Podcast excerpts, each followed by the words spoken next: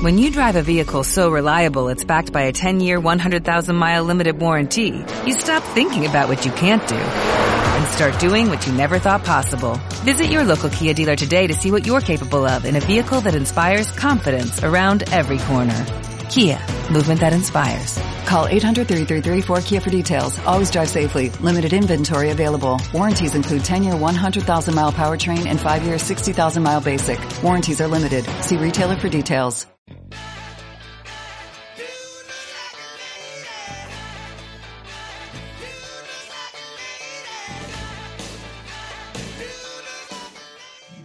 The Top Comics, el lugar donde encontrarás reseñas, entrevistas con los mejores creadores en el medio del cómic y todo, todo lo que necesitas saber sobre tus personajes favoritos. ¿Qué esperas para seguir a The Top Comics?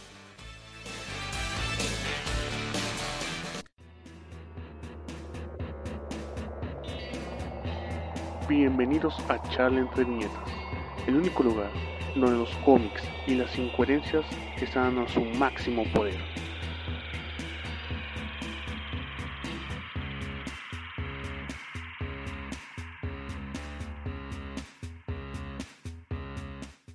Muy buen día, gente Charla entre viñetas. Es en esta ocasión tengo que decir que no es un, un placer estar con ustedes porque, como podrán oír, mi, mi garganta está un poco indispuesta para grabar. Pero eh, creo que era conveniente sacar un podcast ante lo que fue Festo, una, un evento que se hace cada año en noviembre dentro de la FILIC, que organiza el buen Luis Gantús para reunir a gente, eh, autores mexicanos que se dedican a, a mostrar su trabajo ante el público del Distrito Federal y así poder dar un poco de difusión a sus obras. Hicimos unas tres entrevistas a, sobre autores, sobre títulos que en lo personal me interesaron bastante y la mejor no tienen mucha difusión por parte de otros medios. Y también vamos a traerles las conferencias de Marvel México, de Panini Comics México y de Troleando con Giovanni Arevalo, el editor de Televisa que tiene las licencias de Marvel, de eh, DC Comics México y de Vertigo. ¿sí? Primeramente vamos a presentarles las entrevistas. La verdad no voy a hablar mucho en esta ocasión, entonces mejor vamos con las entrevistas y al rato volvemos. Bien, gente de Viñetas, estamos aquí con Homero Ríos, un escritor de cómics enfocados a la ciencia ficción, que la verdad tienen que leer cada uno de sus títulos, son bastante entretenidos, muy singulares. Homero, ¿cómo estás? Muy bien, de hecho me causa gracia que diga singular, porque singular sería así como kinda weird, ¿no? No, no, no, para nada. Este, ahorita tienes Uranos 2. Para gente que no conoce esta obra, ¿de qué trata? Uranos es un cómic, mi primer miniserie en español que estoy haciendo, van a ser tres números, ahorita estoy presentando el 2 en este festo. Y bueno, Uranos trata de, en un futuro, despeñados genéticamente y pueden ser comprados a manera de productos en oferta y demanda. Uranos trata de qué sucedería cuando la oferta sobrepasa la demanda. Además, es una serie no solo de ciencia ficción, sino que lo, lo combino con el realismo mágico, porque todos los habitantes de este universo tienen el corazón expuesto. ¿Y cuál fue tu inspiración? ¿Por qué decidiste hacer este tema con política?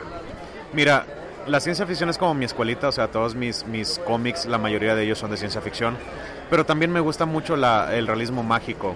Entonces todo esto nace como de una idea que tuve con los chicos de Ruptura y en el que tenía que desarrollar una idea nueva de, de ciencia ficción. Entonces a mí me gusta mucho la cultura oriental, el trabajo de Katsuhiro Otomo y de Satoshi Kon.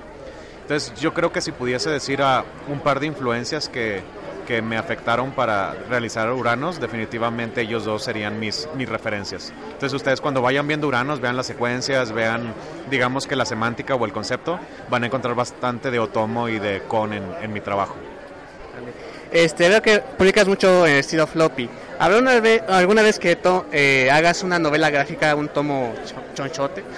Claro, sabes, es que es difícil, porque al final de cuentas, tú, bueno, para los que me conocen o que me están viendo cada año, siempre llega, llegas a mi mesa y estoy yo, me explico, o sea, sol- solo soy yo, o a lo mejor puede ser otra persona, pero todo esto yo soy como un lobo solitario, o sea, yo, yo este, me autopublico, yo mismo me autodistribuyo, yo mismo me auto todo, ¿no? Entonces, el floppy para mí es muy muy, no cómodo, pero es muy accesible para poder presentar mi trabajo. El TPB, pues obviamente no tengo como una productora detrás de mí. Este, en este punto, por ejemplo, me está ayudando mucho ser parte de Ruptura, pero todavía estamos en proceso para poder hacer TPBs. Claro que quiero hacerlo. De hecho, yo creo que el primer TPB que me gustaría trabajar sería el de Dharma, este, porque a final de cuentas es un trabajo de cuatro números que sí me gustaría que la gente lo tuviese en una sola presentación y que fuese a color, pero pues obviamente falta tiempo para eso. Me gustaría a lo mejor hacerlo en una, en una coinversión, a lo mejor con alguna publisher, ya sea nacional o ya sea extranjera, pero yo creo que es la única manera en la que yo podría presentar TPBs de mi trabajo. Muy bien.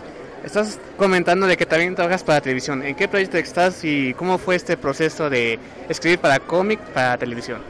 Claro que sí. Eh, pues bueno, ahorita yo estoy trabajando para una serie de televisión de suspenso que se está transmitiendo a través de Telehit en Televisa Networks, que se llama Logout. De hecho, este año se presentó la primera temporada. Ahorita ya estamos en producción de la segunda. Se va a estrenar Dios mediante a mediados del 2016. Y pues esto es porque a través de una productora, eh, pues bueno, ellos me, contactan porque yo habíamos trabajado antes en algún proyecto paralelo. Ellos me dicen, hey, tú eres escritor de cómics, pero asumo que también puedes hacer televisión. Le dije, claro que sí. Este es parte de mi, de mi formación académica, primer trabajo para la televisión y espero que les guste. Muy bien. Este, es, es complicado trabajar con un dibujante, luego con otro, luego con otro. ¿Cómo es esa adaptación a diferentes estilos? Mira, creo que la única forma para que ustedes se den una idea acerca de cómo es trabajar con un artista es como cuando tú quieres tener novia. ¿Sacas? O sea, es, es como si tú me dijeras, oye, ¿cómo, ¿cómo puedes conseguir una relación? ¿Cómo puedes conseguir una novia? Pues viejo, no se, no se explica, se hace. O sea, es, es una cuestión de relación, de confianza, de respeto, de... Uh, digamos, de compatibilidad con el artista, porque hay artistas que a final de cuentas a lo mejor no son compatibles contigo, ¿sí? Yo hasta ahorita he tenido la fortuna de que muchos artistas, ustedes lo han visto a través de Dharma, Horizonte Cero y ahora Uranos, pues que bueno, confían en mi trabajo, confían en todo lo que he publicado en Heavy Metal y me dicen, ¿sabes qué? Claro que quiero trabajar contigo. Ahora bien, eso no significa que trabaje de la misma manera con todos. Cada persona es diferente, cada relación es diferente y tú tienes que adaptarte. Yo como escritor tuve que aprender que cada persona es diferente, cada persona trabaja de una manera distinta y mi único trabajo es conciliar todas las demás cosas para que el proyecto salga. Y hasta ahorita pues creo que si no he hecho el mejor trabajo pues al menos lo he intentado. Muy bien.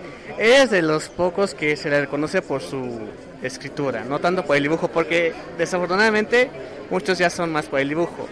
¿Tú qué, con, qué crees de esto? ¿Sí crees que se está dando más crédito al dibujo o si, o si se le está dando el, mérito a, los dos, a las dos partes? ¿Cómo, ¿Cómo lo ves desde el punto de vista del cómic mexicano? Ah, claro, o sea, eh, esa, esa parte es obvia, o sea, siempre el dibujo va a resaltar. O sea, el escritor lo tenemos un poco más difícil porque nosotros no tenemos algo gráfico que mostrar. O sea, si un dibujante te muestra una ilustración, tú lo puedes apreciar en 5 segundos, ¿sí? ¿Qué es lo que yo tengo que hacer? ¿Darte un guion de 10 páginas para que lo leas y me des tu opinión? Entonces, si te das cuenta, yo lo tengo un poco más difícil. O sea, ¿cómo demostrar que mi trabajo es bueno? La única manera es mostrando lo que he publicado. O sea, y aunque es dibujo de alguna otra persona, pues tú puedes basarte en la narrativa, en los paneles, en la historia, en los twists, en el concepto, en el diseño. O sea, todo eso es, es parte del trabajo del escritor. Entonces, yo no puedo mostrar guiones. Entonces, en ese sentido, el dibujante lo tiene más fácil porque puede mostrar su sketchbook, puede mostrar sus ilustraciones, puede mostrar su trabajo publicado. Por ejemplo, si un dibujante una mañana se levanta y dice quiero hacer un cómic, lo puede hacer. Puede ser el mejor cómic o puede ser el más pésimo, pero lo puede hacer porque no depende de nadie. Yo me levanto por la mañana y tengo que depender constantemente de otra persona. Entonces, ese es uno de los principales obstáculos que tengo como escritor, pero pues hasta ahorita he recibido bastante apoyo de todo mi equipo de trabajo en los diferentes proyectos y pues bueno, ahí la llevamos. Muy bien, y ¿Tú qué consejo darías para alguien que quiere ser escritor, ya sea en narrativa de novela o para cómics? Mira, la verdad es que no seas escritor, o sea, los escritores de la práctica. Hay muchos libros en diferentes librerías que hablan acerca de cómo desarrollar el guion, cómo escribir. El que, estés, el que esté comprando ese tipo de libros es un payaso que no quiere trabajar. La única forma de escribir es escribiendo. Tú no puedes leer acerca de cómo escribir. Tienes que escribir, tienes que equivocarte, tienes que ser criticado, tienes que eh, ser censurado, tienes que volver a reescribir lo que escribiste, tienes que romperlo y tienes que volverlo a escribir, tienes que equivocarte media docena, una docena, veinte docenas de veces hasta que des con la historia indicada. Ese es el mejor consejo que les puedo dar. Fracasen de la mejor manera posible, pero fracasen para que puedan tener éxito el día de mañana. Muy bien. Este fue Romero Ríos, que nos va a decir. ¿Dónde podemos encontrar su trabajo? ¿Dónde podemos contactarlo? Claro que sí, todas mis redes sociales comienzan como Di Homero Ríos. Esto es T como en Tomás, H como en Homero, E como en español y mi nombre propio, Homero Ríos. También tengo mi sitio web, diomeroríos.com. ¿Podemos conseguir tu trabajo a través de tu sitio o solo en convenciones? Mira, puede ser a través de convenciones, puede ser a través del portal de Ruptura Comics porque podemos mandarte todos los títulos a domicilio, siempre y cuando estén en stock. Y también estoy en ciertas tiendas especializadas aquí en el DF y también en Monterrey y en algunos puntos de provincia. Pero para eso pónganse en contacto conmigo o con contacto con Ruptura a través de redes sociales. En la versión Samuel Dios que nos haya conseguido esta entrevista y es un honor poder conocerte. No, no, el, el honor es que ustedes me entrevisten este, esta tarde. Muchas gracias. Realmente. Señores de Chaitevita, estamos con Pavel Ortega. Pavel Ortega con su cómic eh, del personaje Señor K. ¿Quién es el Señor K? El señor K es un hombre que nace siendo mitad hombre, mitad gato en la época de la Segunda Guerra Mundial. Posteriormente, en esa época, se hace piloto de guerra, pertenece a la Luftwaffe alemana. En una misión es, es secuestrado por extraterrestres, se lo llevan a una base de la Luna. Por la rotación llega y son 30 años en el futuro en el cual descubre que tiene una hija humana, que está comprometida con un hombre león, que no sabía de ella durante todo este tiempo. Y lleva un montón de desventuras en el primer volumen que se titula El Señor K que al final desembocan en que él acaba siendo presidente de los Estados Unidos por parte de los Illuminati con los reptilianos para el dominio de la raza humana. Eso ocurre en el primer volumen. Estamos aquí en el Festo presentando el segundo volumen, que es El Retorno del Señor K, en el que el Señor K se encuentra en ese mundo post-apocalíptico. No vamos a contar cómo es que llegó ahí. Y los reptilianos dominan el planeta. Entonces, hay seres humanos, mitad hombre, mitad eh, rata, mitad mono, mitad eh, un montón de especies animales, donde también explicamos por qué ocurre esto en el libro. Y él lucha por sobrevivir y por salvar a la raza humana que está esclavizada. Mientras tanto, en el presente, que está en tonos verdes y en tonos azules, en tonos azules es el presente, la hija hace lo posible por evitarlo. Bien, este, ¿qué te fumaste para esta historia? ¿O cómo fue la concepción? Yo creo que me fumé lo mismo que hemos fumado todos nosotros en los últimos 30 años. Hemos visto Star Wars, Volver al Futuro. Eh, queríamos hacer una historia donde estuviéramos todo lo que nos gustó y que nos formó de alguna manera o deformó en los años 80. Eh, ¿Por qué un gato? ¿Por qué este escenario? ¿Por qué, todo? ¿Por qué este protagonista que es un gato humano?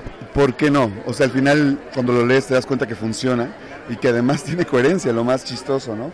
Yo creo que por un lado fue tratar de emular en un principio a Maus con, de Art Spiegelman y por eso surgió la metáfora del gato nazi, pero más allá de ahí donde queremos montar un mundo donde no hay buenos ni malos, sino hay un tono gris y realmente somos nosotros los que determinamos nuestros actos, que en algunos casos pueden ser nobles y en otros casos pueden ser desalmados. Y ese es el caso del señor K, es un personaje que busca redimirse en toda, en toda esta saga. Es una saga de más de 800 páginas, el primer volumen es de 375, el segundo de 375 también.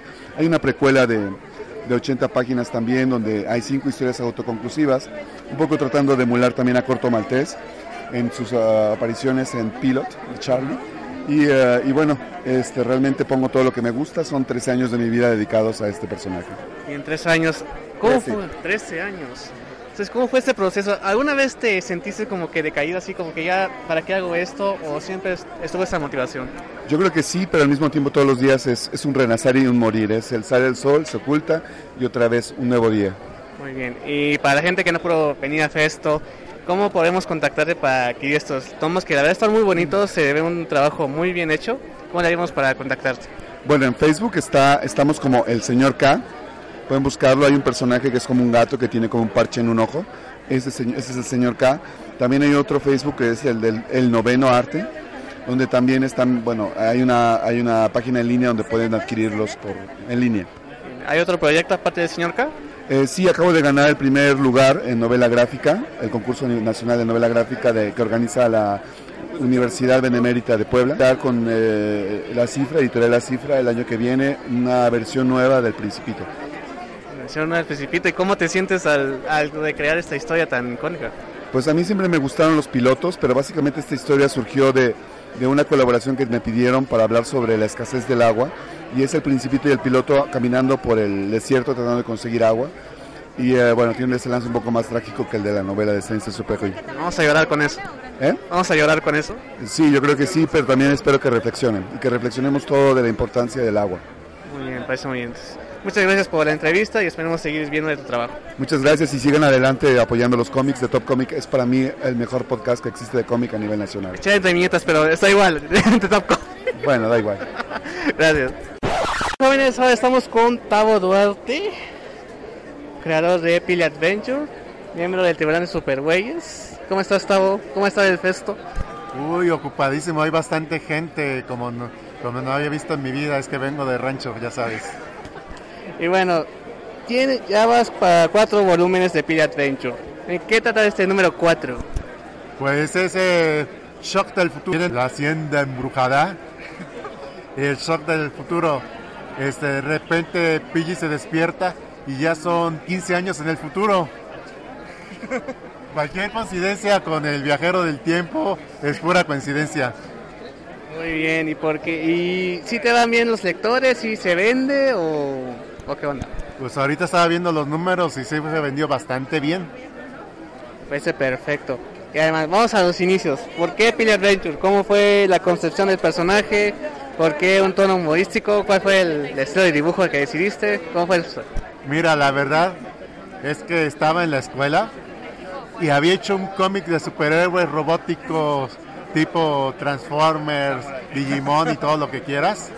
Mira, está muy chingón, pero había una cosa llamada el internet que puedo llevar mis cómics, pero dije, no, este cómic chido de, de peleas, robots y todo eso me lo pueden robar.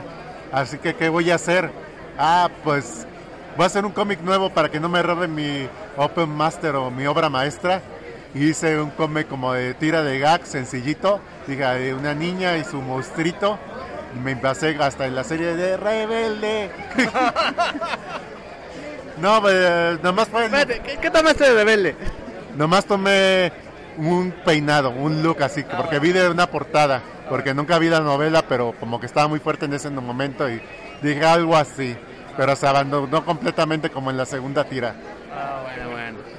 Muy bien. Entonces, este, ¿nada vas a sacar Pili Adventure hasta, por ahora o tienes otro personaje, otra historia en mente?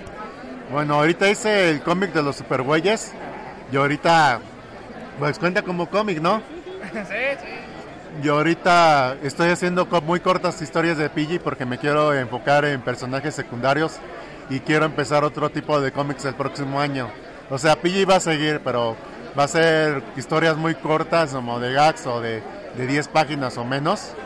Pero yo quiero hacer unos cómics nuevos, pero ahorita no me decido cuál, pero yo voy a empezar con otras historias. Posiblemente algo de gamers. Ay, güey, de gamers. Y entonces eh, tenemos fuera de tiempo que no está el maldito autor, se largó, pero... ¿Cómo fue cuando les dijo, oiga, pueden hacer unos dibujitos para mi cuentito? ¿O les contó la historia algo así? Mira, la historia nos la ha estado contando desde años, de que siempre ha querido escribir un libro, que siempre ha querido contar la historia. Chucho y yo ya nos la sabemos desde memoria, desde mucho antes que lo escribiera. Y prácticamente después de entrevistar a tanto autor de cómo comenzó y todo eso, de tantas convenciones que hemos ido, ya se me se Festo, Comic Con o lo que sea, y tanto autor que hemos entrevistado, siempre vive algo y tiene a Chucho que es creador, me tiene a mí que es creador, eh, tiene a Pedro que en su momento también fue creador, así que y siempre le hemos dicho de que si quieres hacerlo, hazlo, así que se aventó a hacerlo. Y ya hacerlo prácticamente la elocuencia o no sé qué es lo que tiene Mario, que nos puso, no, no sé, de mandadero que no, también le quisimos aportar a hacer unas páginas de arte para su libro y resultó en el libro que puedes ver aquí, a 80 pesos. Vale, entonces, ¿cómo fue el... eh, ¿Quién dibujaba qué cosa? A ver, dime, Chucho. ¿Qué pasó? ¿Cómo estuvo? ¿Cómo se decidieron en qué, quién dibujaba qué cosa?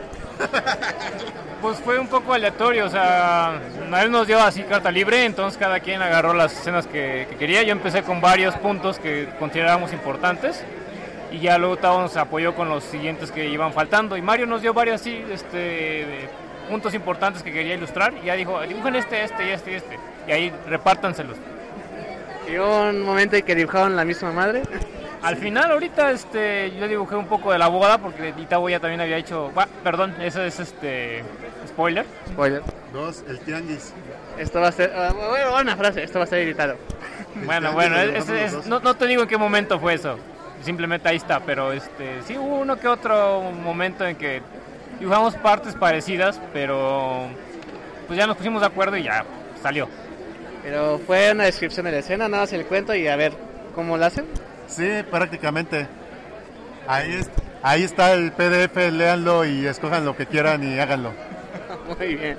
Entonces, pues les agradecemos a Tavo y a Chucho que nos hayan haciendo la entrevista. Así es, gracias a The Top Comics. Y Chiro Chiro. Chiro Chiro también. Ahí luego los oigo cuando suban el podcast. Así es. Pues estas fueron las entrevistas a, a estos autores. Les agradecemos a Homero Ríos, a Babel Ortega y a, a, y a Gustavo Duarte y a Chucho Morales que nos conseguían las entrevistas. Y yo creo que estos, a estos autores hay que echarles el ojo porque tienen este muy buenas ideas, eh, cómics que deben, deben de conocerse más dentro de la industria. Y obviamente hay muchos autores como Edgar Clemen, eh, Augusto Mora, pero ellos ya tienen un, tienen un camino eh, hecho, ¿no? Pero aquí decidimos darles esa voz a estos autores que tienen un buen trabajo, pero todavía no se han consolidado en el medio del cómic mexicano. Entonces, este, vamos a dejar para el otro podcast lo que son las conferencias que van a ser con Giovanni Arevalo, trabajando con Giovanni y el de Panini Comics. Se las vamos a presentar todas juntas, espero que alcance el tiempo para que las disfruten y por si en su momento no pudieron asistir a Festo, pues ahí las tengan en, en audio tan siquiera. Entonces, recuerden seguirnos en eh, charentreviñetas.blogspot.mx nuestro Twitter charla entre viñetas, es charla e viñetas. Eh, también en Facebook estamos, también síganos en The Top Comics obviamente. Estamos publicando por Facebook, por Twitter y también surten los videos de Mr. X. Entonces, soy Gabriel Chávez, hasta la próxima y onda vital para todos.